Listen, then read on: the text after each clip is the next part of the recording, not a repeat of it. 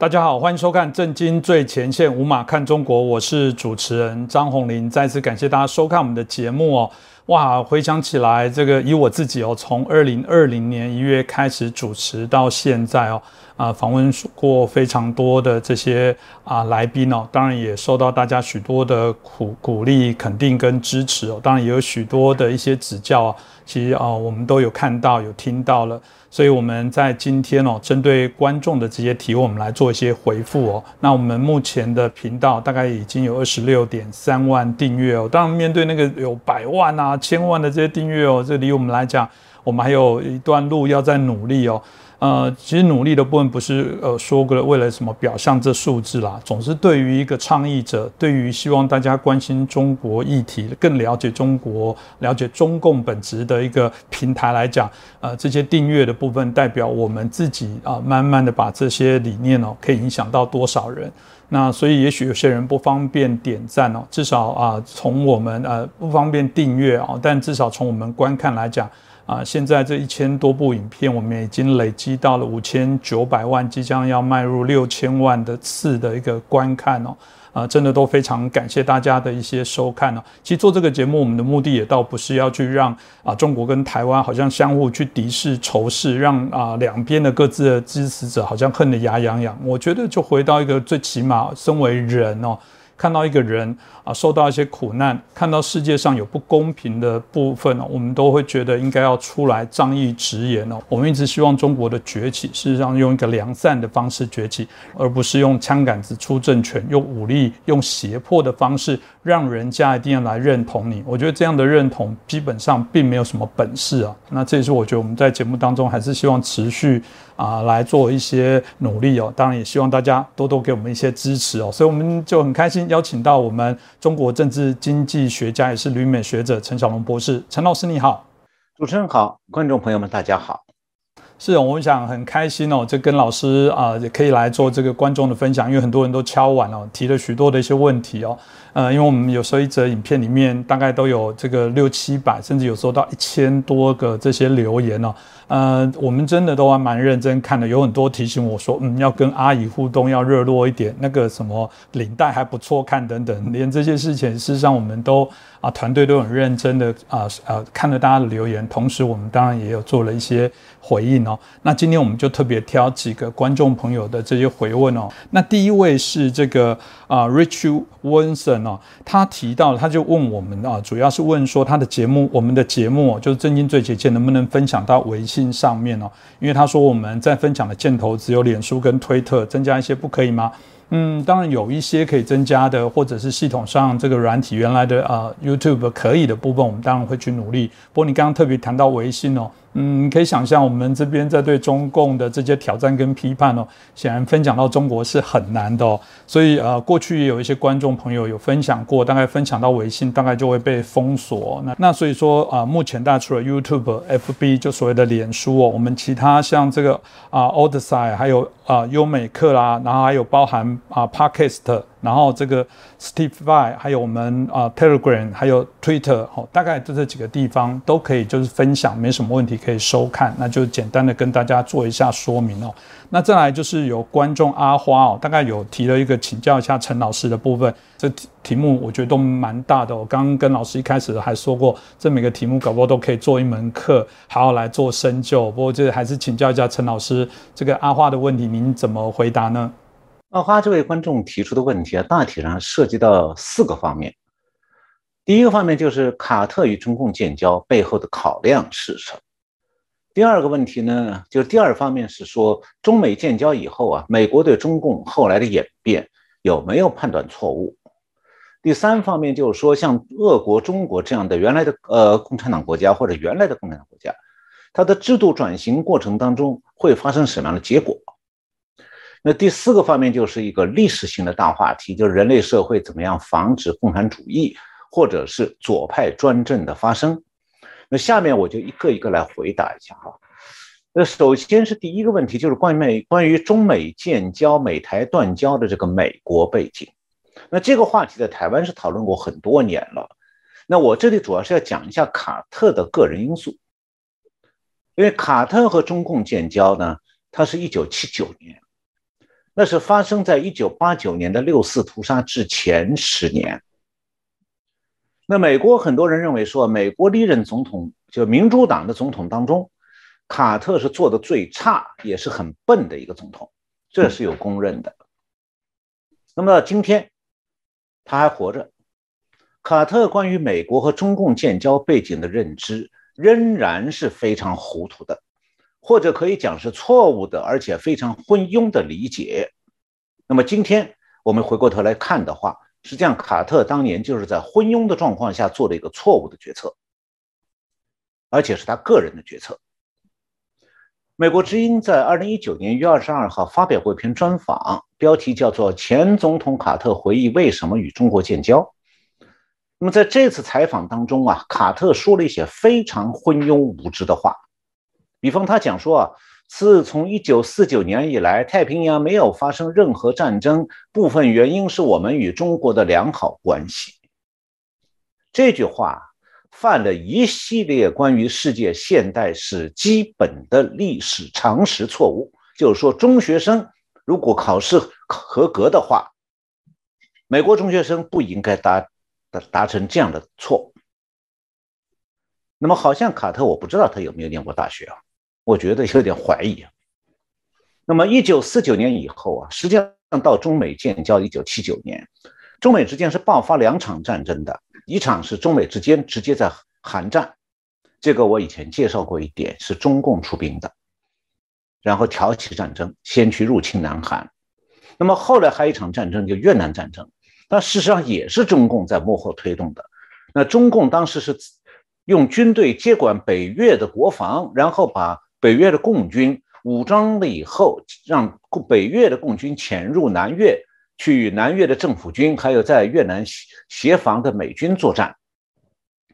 所以越战其实也是中美之间的战争，不过是代理人战争而已。所以怎么能够说中美在一九七九年之前的关系是良好呢？那美国之音报道这段讲话时，大概也意识到了卡特在胡说八道，所以在这个专访文稿当中呢。在那个一九四九年以来，后面加了一个说明，用括弧解注解说，应该是一九七九年。那卡特是不是口误，我们无从判断。不过他口不口误，他都很昏庸。那么，即便他真的是口误，他仍然还是错的。为什么？因为到现在为止，就他采访接受采访的二零一九年。他还是完全不知道中共正在大规模扩军备战，而且是剑指美国。那中共的扩军备战又不是偷偷做的，他是高调推进的，喊了很多年了。卡特接受采访的时候，中共的第一艘航母已经下水了，第二艘航母、第三艘航母还在陆续建造当中。那现在也都下水，还在继续造第四、第五艘。那中共建立航母舰队，当然不是为了保卫沿海，因为保卫沿海根本就不需要航母。而且中国沿海也根本就没有外来的威胁。那中共发展航母舰队，它只有一个明确而公开的目标，就是挑战美国。所以卡特是当年昏庸，老了更加昏庸。他和基辛格一样，是永远活在上个世纪。但是呢，卡特在我刚才提到美国之音的采访当中啊，倒是交代了一些实话，关系到美台断交和中美建交。简单来讲。美台断交和中美建交这两件事，都是卡特的个人决定。事先，他不但瞒着美国国务院，而且也瞒着美国国会。在美国之音那个采访中，卡特说：“我们从来没有通过国务院向我们驻中国的代表发送过函电，所有的函电都是从白宫发往中国，并从中国回复白宫。我们绕过了国务院。”那么，要是再往前追溯一下的话，卡特的前任是福特总统，就尼克松下台以后接替的。福特上任以后表示说，美国对华政策呢会继续遵循尼克松签订那个《上海公报》的原则。他本人呢还在1975年12月访问过北京。但是啊，福特政府对中美建交采取的是拖字诀、拖字方针，因为这个方针对美国是比较有利的。当时邓小平是急需要通过推进中美关系来巩固他在中共高层的地位，便于他夺权。那福特当时派到北京的联络处主任就是后来担任总统的老布什，那么他一到北京就表示，他有一番有这样几句话，他说：“就此事，就是中美建交的紧迫性来说，我认为我们有很大的余地，可以按照我们自己的考虑和这个国家的政府的考虑而定。因此，在中美关系上，美国并不十分着忙。换句话讲，如果不是卡特，美台可能不会断交，中美也不见得就会马上建交。”那么当时在卡特政府内部，呃，实际上是分成两派的。美国国务卿是这个 Cyrus Vance，他代表一派。这个，然后呢，这个国家安全事务助理那个 Zbigniew Brzezinski，他是代表另外一派。万斯国务卿代表的是卡特政府内反对和中美建交的一股势力，那那个国家安全事务助理 Brzinski，，他是代表卡特政府内主张和中美建交的一股势力。那么，美国国会当中反对和中共建交的国会议员当中也有很强的反对声音。那虽然国务卿本人后来倒向了卡特，但是呢，美国国务院当中。处理美中美台关系的官员里头，反对中美建交仍然很多的，因此就卡特决定说要对美国国务院封锁关于中美建交谈判的消息。卡特在一九七八年六月的一篇日记里是这样写的：“他说，国务卿万斯起誓要保守秘密，我决定不让美国国务院知道谈判细节，免得国会和公众知道以后会提出强烈反对。”大部分发给邓小平的建议和答复都是我和布什金斯基亲自起草，从白宫直接发给邓小平。也就是说，卡特办中美建交和美台断交这件事儿，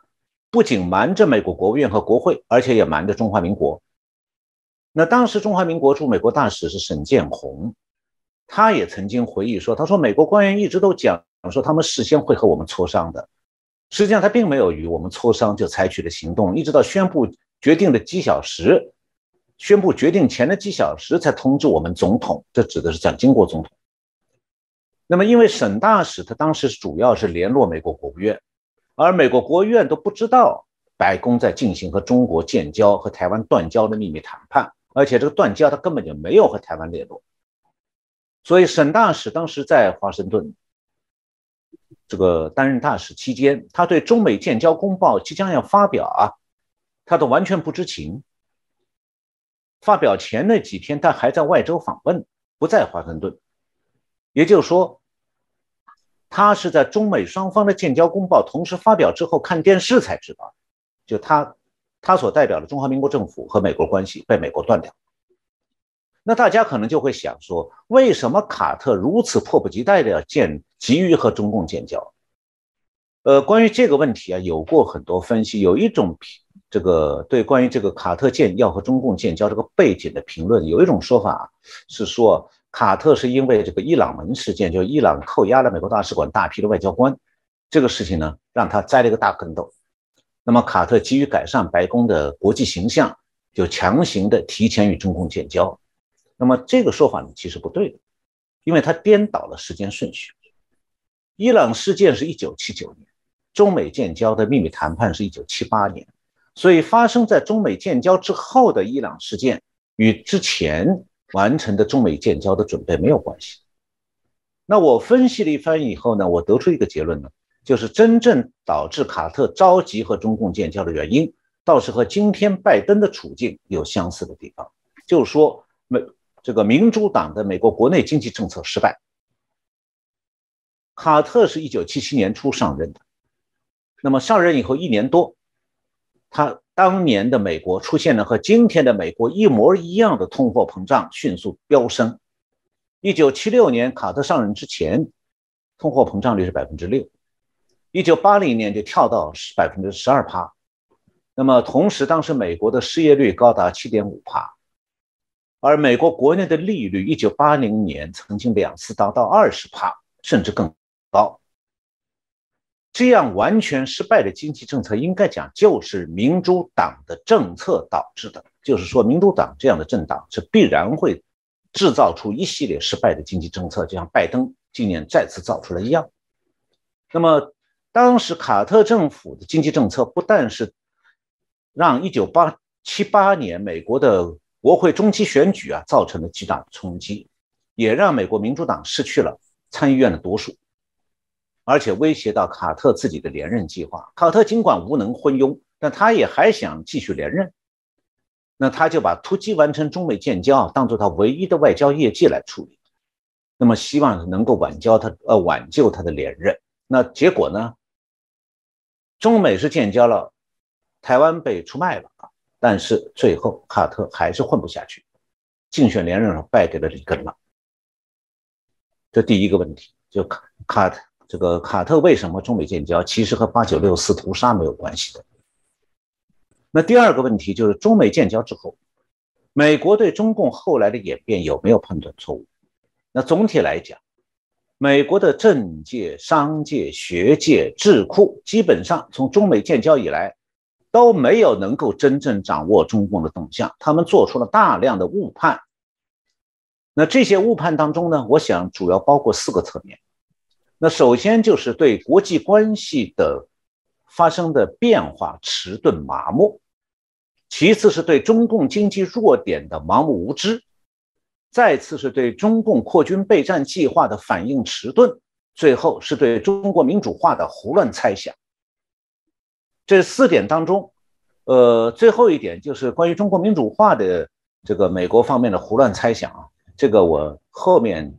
这个也许有机会专门再讲。同时，这个题目也比较大哈，我这个先不谈，我先谈前面三个侧面。美国方各界的误判，第一个就是说，对中共在这个中美盟友关系当中啊发生变化的这种迟钝麻木是怎么来的？美国之所以拉拢中共，本来是因为说中共和苏联翻脸以后啊，中共的主要敌人变成苏联了。那苏联曾经想用核武器消灭中共，这一点我以前节目里讲过。然后美国是出手救了中共。那么在这个基础上呢？美国拉中共一把，是为了给苏联增加美苏冷战当中的压力，逼着苏联两面对敌，从而减轻苏联与美国对抗的能力。所以这样，尼克松时代就和中共合作，开始把中共拉到自己这边来。这有点像这个《三国演义》故事里面的场景啊，曹操为了对付刘备，就去拉拢孙权去了。但是呢，中共事实上面对美国的拉拢，一直是在按照自己的算盘行事。一九七一年尼克松访华以后啊，中美之间只能算是美苏冷战方面的盟友，经济上基本上没有多少往来的，因为毛泽东仍然在严格的坚持共产党的斯大林模式，拒绝改变经济制度，对外闭关锁国，对内实行计划配给。把一切经济活动都纳入在中央政府手里的控制。那在这种集权的经济当中啊，企业是没有自己所决定的任何权利，而且这企业都是公营企业，都是国营企业。中国有一个词叫做“全民所有制企业”，意思是说，名义上这些企业都是全体人民的，实际上它是全体人民都属于政府的，都是政府的企业。那企业自己没有做。决定的任何权利。那么民众想买一块肥皂、买几个鸡蛋、几两肉、几尺布，都是要政府发买这些特定商品的票证来监控的。换句话讲，你没有那个肥皂票、鸡蛋票、肉票、布票，你什么也买不到。所以那个年代的小孩，没有人不知道肉票、油票、肥皂票，甚至你缝衣服用的线，也还要用线票。再有就是过年一户有几两芝麻油，这也是要票。所以各种日常生活，中国要当时毛泽东时代要使用的票证多达几十种，目的就是一个，要把民众的消费压到最低水准，然后政府集中最大限度的社会资金去扩军备战，就和今天一样。那邓小平掌握最高权力以后呢，开始经济改革。美国大部分人都忘了，中共还是共产党政权啊。他虽然开始转向市场经济了，但对外扩张的企图从来没有变过哎。那当时邓小平提了一个对美战略，被中国的外交部总结成一句成语，叫韬光养晦。这只是意思就是说，实力不够就要低调行事。那中国古代有个越国的国王勾践，他所做的叫做卧薪尝胆，那和这个韬光养晦是同一个含义，也就是卧薪尝胆，徐图再起。我想老一辈的台湾人应该都还记得，台湾也有一个类似的口号，叫做勿忘再举。勿忘再举其实和韬光养晦是有异曲同工之意的。但是美国处理对中共政策的官员，还有美国的中国问题学者，从中国开始使用韬光养晦这个对美战略，它是从上个世纪九十年代开始，极少有人去关注中共的这个战略。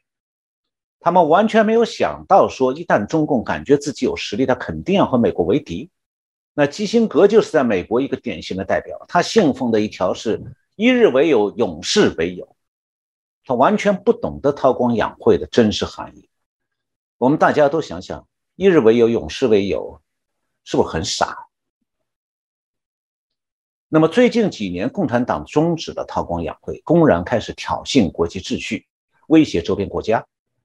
而美国政商两界里还有很多人看不清楚。中共国际战略已经发生了根本性转变，不知道这个转变的原因，所以他们还是在鼓吹说，我们还是要回到中美蜜月时代。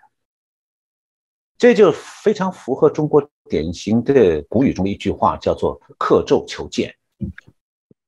船在河里走，有一把剑从船上掉下去了，然后那个找想要找回那把剑的人，傻傻的在船的帮上刻了一个。一道痕迹，说：“我剑就从这个地方掉下去。下次我这个痕迹在这里，我坐船回来的时候，我还在这个痕迹下面去捞。问题是，那船是在走的，你在那船帮子上刻一道痕迹，能找到剑吗？可是啊，美国的中国问题专家当中，能够懂‘刻舟求剑’这四个字的人啊，恐怕是为数不多的。何况懂这四个字的人。”要么是在教中文，要不然教中国历史，他们都不是在教国际关系或者对外关系。这实际上就给出一个答案：为什么美国的对中共政策从来都慢好几拍？那第二个侧面就关于美国的政商学界精英为什么关于中国经济的弱点，他们是看不看不懂。美国商界华尔街之所以热衷于保持与中共密切的经济往来，是因为他们不真懂中国经济，他也不愿意相信中国经济存在致命弱点，而且中国经济早晚一天会撑不下去。那么在这方面呢，我在美国多年，从来是试图从中国经济表象当中发掘其中的问题，然后追踪这些问题发生的根源，从而来判断说中国经济能不能够一路高歌走向世界霸主的地位。那么，但是我也很清楚，我这样的研究方法在美国一直是少数派。那去去年以来，中国经济最后暴露出它的致命弱点呢，就是依靠房地产泡沫来制造短暂繁荣。那么今年的经济形势正在继续恶化，我在最近节目里已经谈到不少，这里就不赘述。那我要指出的是，美国的中国问题专家们多数都没有事先看出中国经济即将衰败这一点。这方面，他们有一帮子同行，同样的能力，同样的水平，那就是苏联垮台以后，美国有几百位顶尖的苏联问题专家聚在一起讨论，为什么只有人论证？就苏联垮台以前，只有美国的苏联问题专家在论证苏联经济如何坚固，从来没有人发现说苏联经济即将垮塌，然后他们最后讨论半天。出了一本书，结论是我们全错了。因此，美国的苏联研究随着苏联垮台彻底消亡。我曾经在提出过这个问题：美国的 PRC 研究，就是美国对中华人民共和国的经济研究，是不是早晚一天也会出同样的问题？如果再出同样的问题，那就是美国的宿命，美国学界的宿命。为什么他们那么笨？那么第三个侧面是对中国的扩军备战的反应迟钝。我在节目当中多次谈到过中共的扩军备战。那么在这里我只严谨、言简意赅的说明一下，就是中共扩军备战，它是为了巩固国防呢，还是为了对外扩张？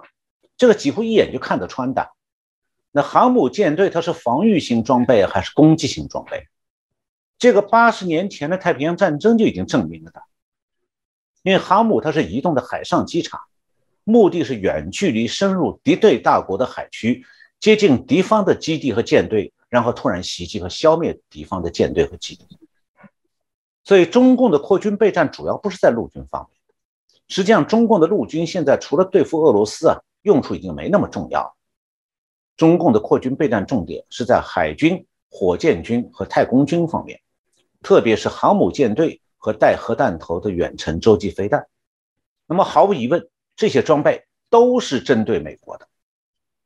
美国军方对此是十分清楚的，但是拜登一直在装糊涂，假装搞不清状况。那么他的国策当中，我以前也提到过，就政治正确方面的开支是重中之重，绝对优先。他就是舍不得增加军费。面对中共扩军备战，拜登是要缩减军费，美国军方是则有繁言，但是也无可奈何的。那么第三个侧面就是像俄国、中国这样的共产党国家，他们制度转型过程当中会发生什么样的结果？呃，我记得二零二一年的九月二十九号的节目当中，就差不多一年以前，在这个节目里，我介绍了一些这方面的分析。那么这里我就简单讲一下结论就好。你如果有各位观众有兴趣比较想了解详细的内容的话，可以去看一下去年九月二十九号的《正经最前线》节目。那么简单的结论就是说，大多数共产党国家，包括俄国、中国，制度转型不可能是彻底的，因此也就不可能是成功的。那不成功的根本原因是说，这类些国家不可能完成社会价值观的转型。因此，民众选票也就很容易把这个国家推回到老路上去。经济上呢，当然了，他要完全回到计划经济是不太可能的。但政治上走老路是完全可能的。普京就代表这样的方向。那如果说俄罗斯主要是在民主化之后政治上倒退，那中共就是在共产党专制的道路上往毛泽东时代倒退。也就是讲说。习近平时代的中国，每一步的政治倒退都距离民主化越来越远了。那么，习近平时代大家都知道，总有结束的一天的。不管他是三任还是四任，他还是有结束一天。但是不是说没有了习近平，中国就中共就会接受民主化，中国就从此改邪归正，走上正常国家道路呢？我的判断是说，很大的概率是啊。中共的民主化恐怕连戈巴契夫时代的民主化都达不到，很可能会出现一个由共产党操纵的假民主化，他来扶持一些亲共的假反对派。这个共产党中共公安部过去就做过，而且真储备了一批假民主人士。那么，如果是这样的话，要不了多久，中国在民主化的旗号下又会开始朝专制回归的。也就是出现普京现象，所以对中国的民主化不要抱太高的期望。那第四个方面就是人类社会如何防止共产主义或者左派专政的发生，这个问题太大了。我开始跟洪林兄讲说，我们可以在大学里开一堂课，讲一个学期才能讲完的。那今天当然不可能讲清楚，所以我只能以后找时间啊，专门再讲。这里我就简单讲一点看法，只能算是点题吧。就现代的人类社会啊，其实从来没有摆脱过马克思主义的阴影或者是幽灵。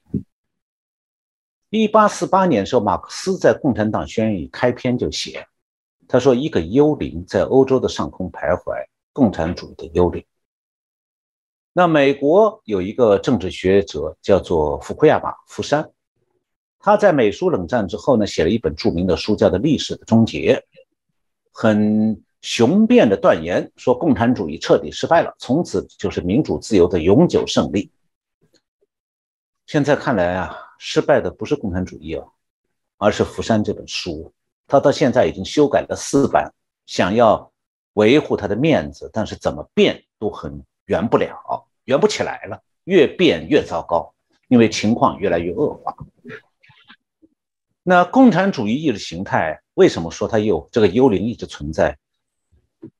它现在是以新马克思主义的面目重新占据了欧美国家的大学、中学教室，也占据了这些国家的媒体，甚至也占据了不少国家的国会和政府。像美国民主党支持的黑命贵运动就公开打出了遵从马克思主义的旗号。所以现在欧美国家目前存确实存在着一股包装在自由民主和政治正确外衣下的马克思主义泛滥的状况。那很多马克思主义意识形态在西方大回潮，特别是美国的极左派民主党极左派公开在支持社会主义政策，要求实行社会主义制度。这是民主倒退的一个危险信号，所以我们现在要防备的，我们面临的问题啊，不是说防止共产主义幽灵，而是这个幽灵已经在很多西方国家的民众、知识分子、政治人物心中扎根了。也就是说，共产主义换了一个政治正确的面具，它现在不只是在欧洲徘徊，也在北美徘徊，甚至试图在亚洲一些民主国家登堂入室。所以，亚洲国家能在多大程度上抵御住共产主义形态的入侵，这是除了中共威胁之外的另外一个，是来自背后的、来自欧美国家的潜在麻烦。欧美国家现在讲的民主自由观啊，这个民主自由价值观其实已经变味了，里面混合着政治正确的那种共产主义意识形态的新变种。从骨子里讲，政治正确这口号本身。就代表着一种认知专制、思想专制，因为它不许你质疑它，而且会打击质疑他的人。那么，政治正确的口号本身也是共产党政权对欧美民主国家渗透的产物。那么，这方面涉及问题很广，我就不今天不谈。呃，亚洲国家是有很多过去在欧美留学的知识分子，那他们在美欧美留学的时候就不自觉的已经接受了不少政治正确派的理念的。那回过到头，回到自己国家以后呢，他们多年来又教会自己学生，已经习惯成自然了。只是啊，亚洲社会的传统价值观和美国的传统价值观一样，还在继续抵制这些共产主义意识形态变种的影响，这就使得亚洲国家大部分的社会还能基本保持正常。至少，呃，在亚洲国家。现在还没有哪个学校敢于公开的叫八岁小孩怎么样变性，而且家长要反对就把家长警察把家长抓起来，这是美国发生的事情。所以人类现在面临真正大课题啊，还谈不上怎么样根除共产主义意识形态变种的影响，而是说我们如何能够识别共产主义意识形态的变种。如果连识别都有困难，哪里还谈得上根除呢？那就像疫情来了，大家连病毒是哪一种都不知道，你怎么来研发疫苗？当然，这个阿花这位观众还提到了一个 M 型社会，就是 M form society。那看起来阿花好像是念社会科学的哈，所以他知道很多的。M 型社会呢是个社会学的术语，指的是说啊社会上中产阶级的逐渐缩小，就像字母 M 这个形状，中间凹下去。那这种状况比较典型，出现在美国，特别是美国中西部各州，这种情况比较明显。这个中产阶层萎缩的问题，它有很多社会经济原因。川普在任时关心过这个问题，但是不很容易解决它。那现在美国民主党的政策呢，又在用大政府、大开支的老办法，为很多政治正确名下的各种非政府组织提供资金，比如帮助吸毒者方便吸毒。强行推广中小学的变性教育，还有为政府欢迎来的南美洲的越境非法移民提供食宿帮助等等，这样就创造了不少工作机会，也巩固了民主党的票仓。但是，这显然不是提升中产阶级正比重的正确做法，而是造成社会上越来越多的人对政府的资金形成了生存依赖。那英婷，因为时间关系，我今天只能谈到这里了。也就是说。M 型社会这个问题，在欧美国家短期内是没办法解决，因为有一股逆流存在。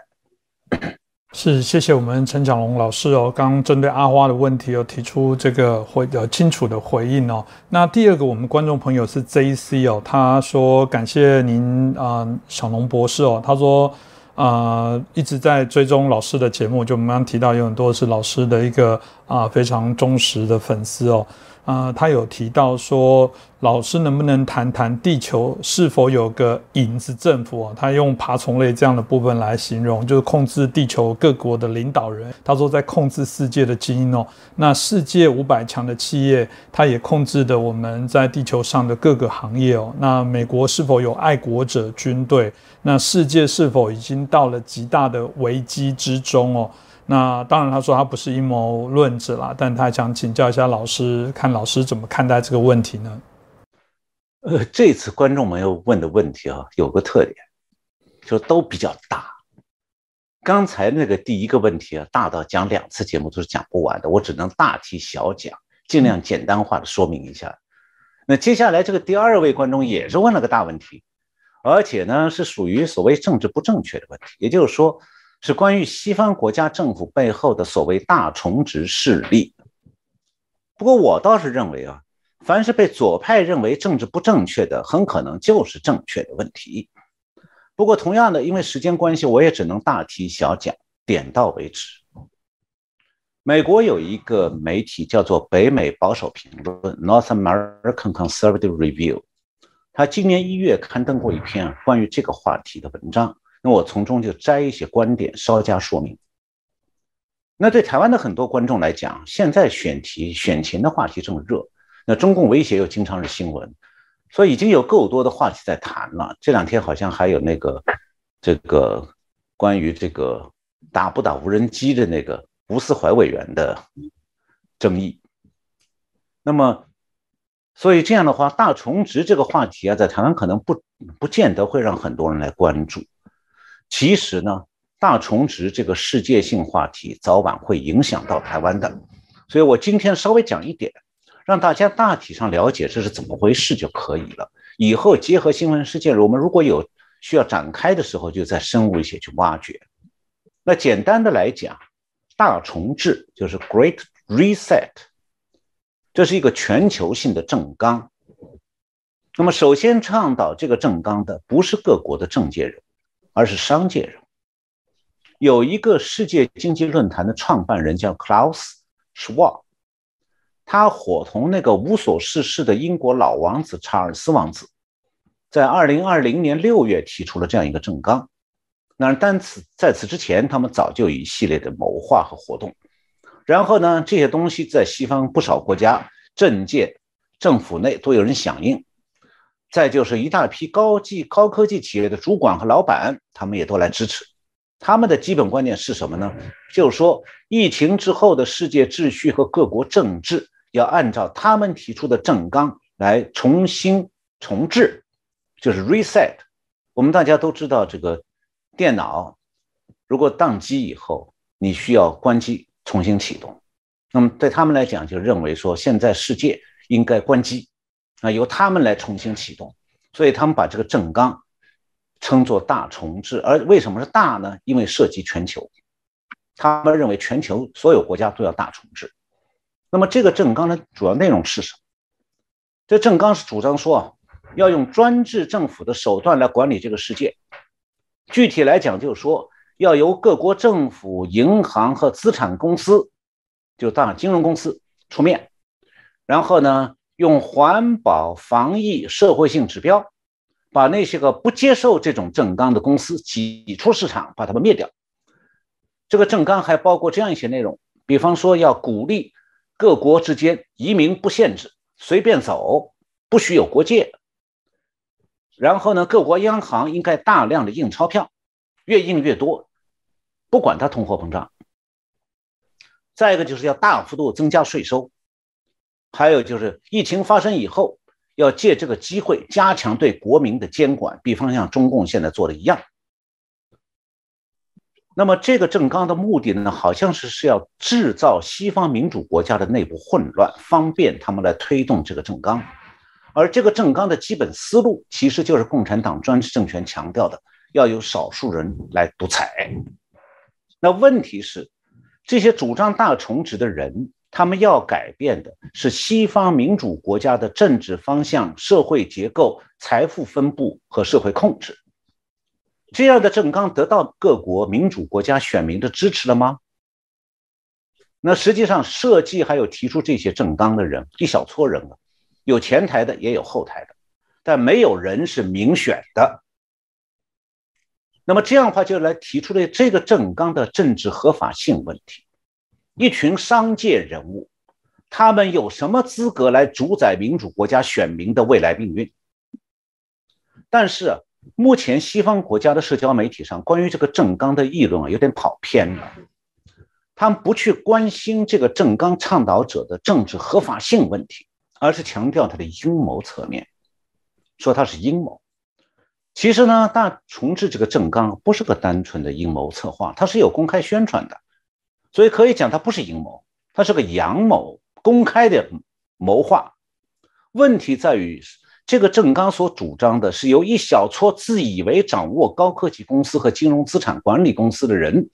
要侵犯各国公民的政治权利，破坏民主制度和政治自由，试图把民主社会纳入大重植的政纲来加以管控。所以，今后几年里头，这个大重植政纲的问题还会继续引起关注的。所以，对捍卫民主自由的人们来说，我们不但要顶住专制的共产党政权的威胁，也要注意啊，民主社会里也有主张专制的声音，就在。比方讲，台湾和美国之间，大家把美国看作是台湾的后盾，但我们也要清楚的知道，美国那块土这块土地上也有专制的声音的，我们要保持警惕。嗯，谢谢老师哦。当每个国家我们在这些理念自由发展的过程当中，都会形成不少的论述，但这些论述有些可能都会引起许多危害。那更怕的是这些恶意的。去引起啊一些新的矛盾，或者故意制造社会内部的一些对立哦，所以我想这个也真的是老师说的，值得我们后续持续关注哦。那第三个观众朋友啊，这个啊黄飞强他有提到了一个部分，就是在雷根总统时期哦，海军部长雷曼他有一个前进战略哦，那他认为是否适用来跟中共的对抗哦？那还有呃，应对中共的核威胁哦，美国需要大量的呃建造海狼级这种高性能的反潜作战的利器吗？那希望老师可以来回复。呃，这位观众提出来这个问题是关系到说，美苏冷战时期里根政府采取采纳一种对付苏联的战略。呃，他用前进战略，其实它的准确的含义是 offensive strategy，就是攻击性战略。那美国在上个世纪七十年代一直到卡特政府，基本上在美苏冷战的海上对抗方面，美国都是沿着一种比较消极的做法，在海上对抗上，就是说美军沿着从 Greenland 到冰岛，然后到英国一条虚拟的海上防御线，也有点像类似我们现在讲的第一岛链，然后沿着这条虚拟的海上防御线呢，来监视从苏联的北方舰队啊，它在列宁格勒北面呢有一个军港。叫 Murmansk，它的核潜艇基地在那里。呃，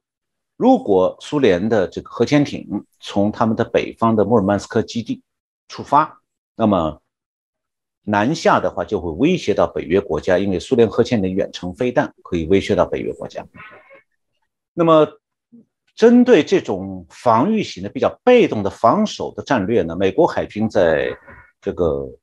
里根时代提出了一种新的攻势防守战略，就是把海军军演、海军的军事演习推进到北约的军事演习推进到苏联的北方沿海，造成苏联压力。但这个这个攻势防守战略呢，其实是在卡特任内就提出来了，但是卡特政府胆小，那不但不采纳，他还像拜登一样在缩小美国海军舰队的规模。一直到里根总统上任以后，才全面推行这种攻击型的冷战战略。那这种战略，它是不使用带核武器的轰炸机和核潜艇的，它只用常规的舰队来演习。这样的话，就双方没有这个核武携带核武器爆发冲突、引发核战、核大战的可能。但是呢，这种常规舰队的靠近苏联沿海的演习，让苏联非常紧张被动。那基本上它是成功的。后来苏联就逐步放弃了用战略核潜艇威胁西欧和美国的策略。不过里根时代啊，距离今天已经有四十年了，国际形势已经发生很多变化。那今天中共的扩军备战呢，比苏联当时的速度还快。那美国对第一岛链的防守呢，它和地理条件上头和北大西洋的防守也是不一样的。所以美国是不是要照搬美苏冷战后期的这种攻势战略，是研究的课题。不过，我觉得说，美国海军显然已经部分吸取了美苏冷战时期的攻势战略的经验。比方说，他们最近派两艘军舰专门穿越台湾海峡，其意义就不只是说维持台海中线而已。这样的动作，同时也是一种主动防卫的姿态，就是他用这种姿态贺阻中共，预防可能的战争，就是让中共明白说，我的军舰在你的门口过。你说这是你的内海，国际社会不承认，美国也不承认，但是你不能够冒犯我，因为你惹不起我。是，谢谢我们陈老师哦，但很清楚的做了说明哦。那第四个啊，这个观众朋友呃想要请教老师的部分是指路哦，他提到延续上星期老师有说到中国城镇家庭的四类哦，那非常多的观众留言都希望老师能再更清楚的来细说分析哦。那这也希望说老师有没有机会针对这个所谓中国城镇四类家庭在面对经济萎缩的过程当中会做出哪些不同的反应哦？是不是继续来就教一下陈老师？呃，我之所以把中国城镇啊分成四类家庭，这样来分析中国经济萎缩的前景，原因是说中国的城镇家庭虽然每家每户财务状况都不同，但是你把它分成这个四类以后啊。你会发现，说每一种类型的家庭自身，他在做财务合理化的决定，那这种决定最后都会进一步损害中国的银行财务状况，然后造成中共难以解决的困局。我们不讲中国现在已经有相当程度的市场经济吗？市场经济，消费者自己做决定的，不是政府指定说你这个月只许买四个鸡蛋，半块豆腐。还要凭票，现所以现在中国的消费者他们要怎么用钱是他们个人决定，但是当他们的个人决定形成集体化的行动，就是大家决策都差不多的时候，那中共的银行麻烦就大了。下面我来稍微解释一下，就我把中国的城镇家庭呢大体上分成四类，就是无房有贷，就是这里面都是每一类都是一个房一个贷。房指住房，贷是贷住房贷款，房贷。一种是无房有贷，一种是有房有贷，一种是有房无贷，还有一种是无房欲贷，就是没房子想要贷款。那么这四类家庭面对中国经济萎缩现在的状况所做出的不同反应，最后都会构成对中国银行系统的压力。那当然，这个四类之外还有一类，就是无房不贷的。就是说我没房子住，我租房子。实际上他也是因为经济能力不足以买房，因为他户口户口都不容易。那么这样的家庭我就不去分析了。无房有贷的家庭就第一类，这种家庭他是买了期房，申请了房贷，并且全额付款了，但是房地产公司无力完工期房。那么这些家庭花了钱买的期房，不知道还有没有希望完交工啊？所以一部分人就停止、停供房贷，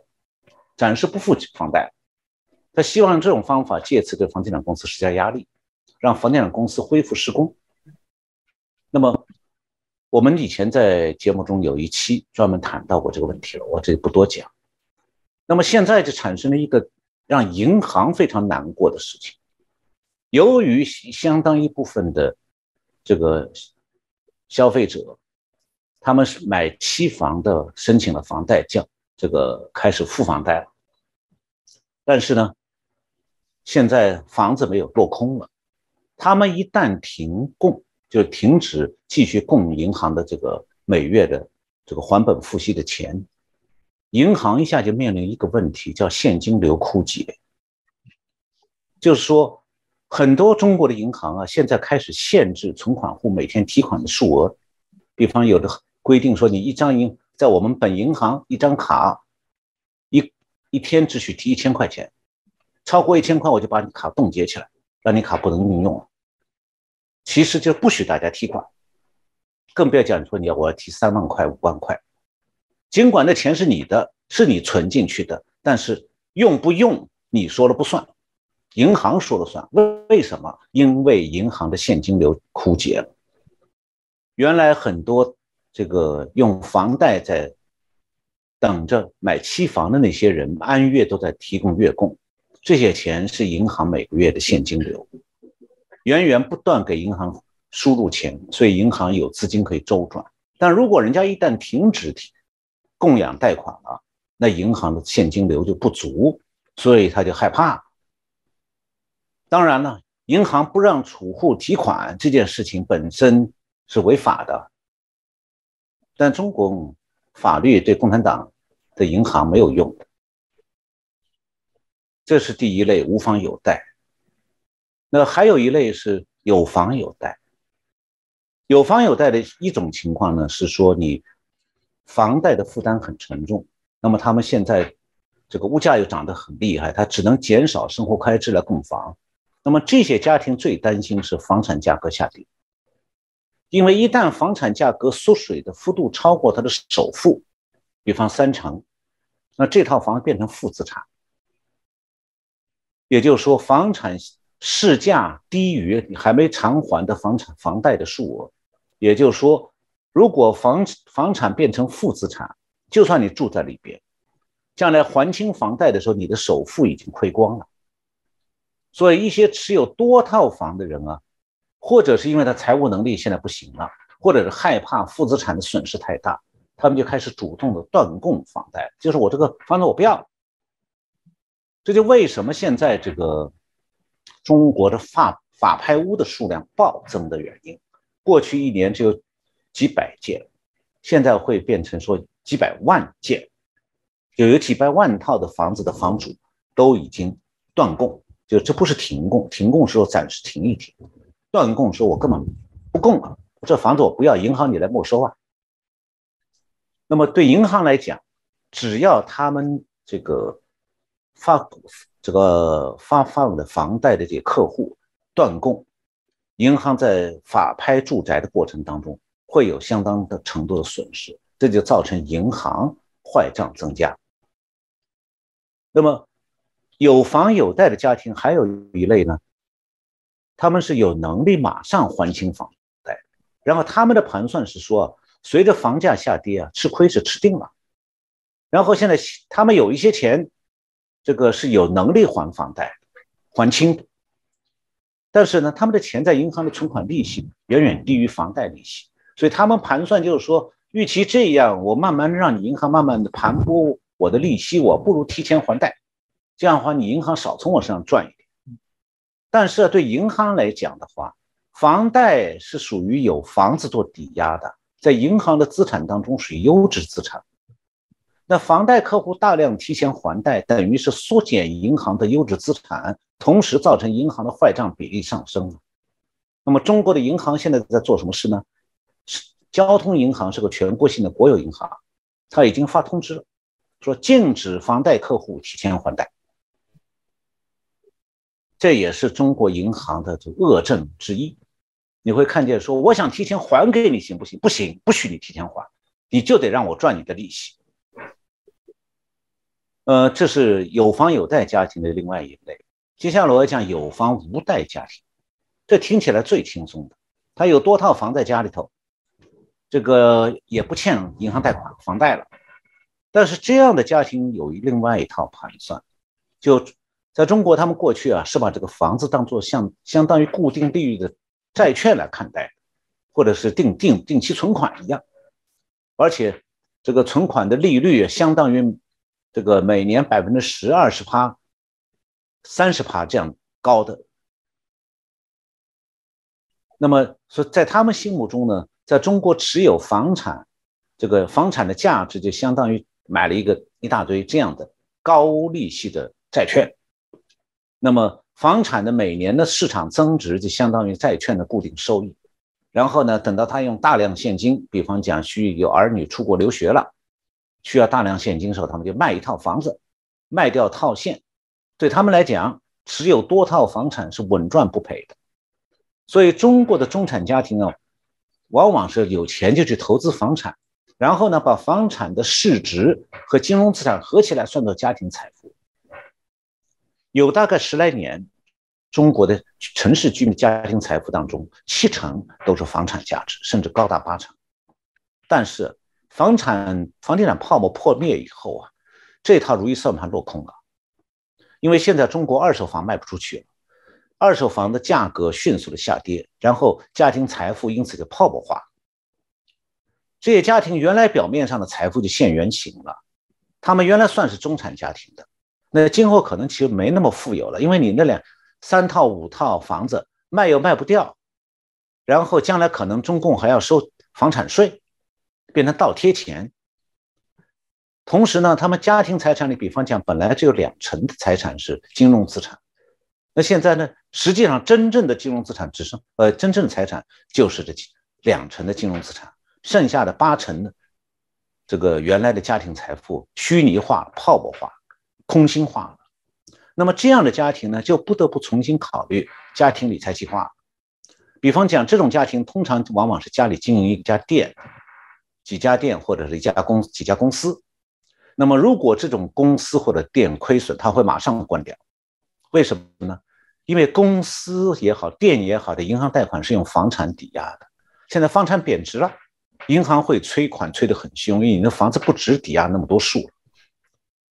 那么，对银行来讲，不但是个催款催得来、催不来的问题，还有一个就是银行因此失去大批中小企业贷款客户，银行的经营状况受到影响，会恶化下去。那最后一类就是有无房欲贷的家庭，这些人现在是银行挽救自己的危金融危机的希望。这也就是我们前几次节目里讲到的，政府公务员被迫被县委书记下令说，你们要多买房子，买了一套，买两套，买两套，买三套，买三套，买四套。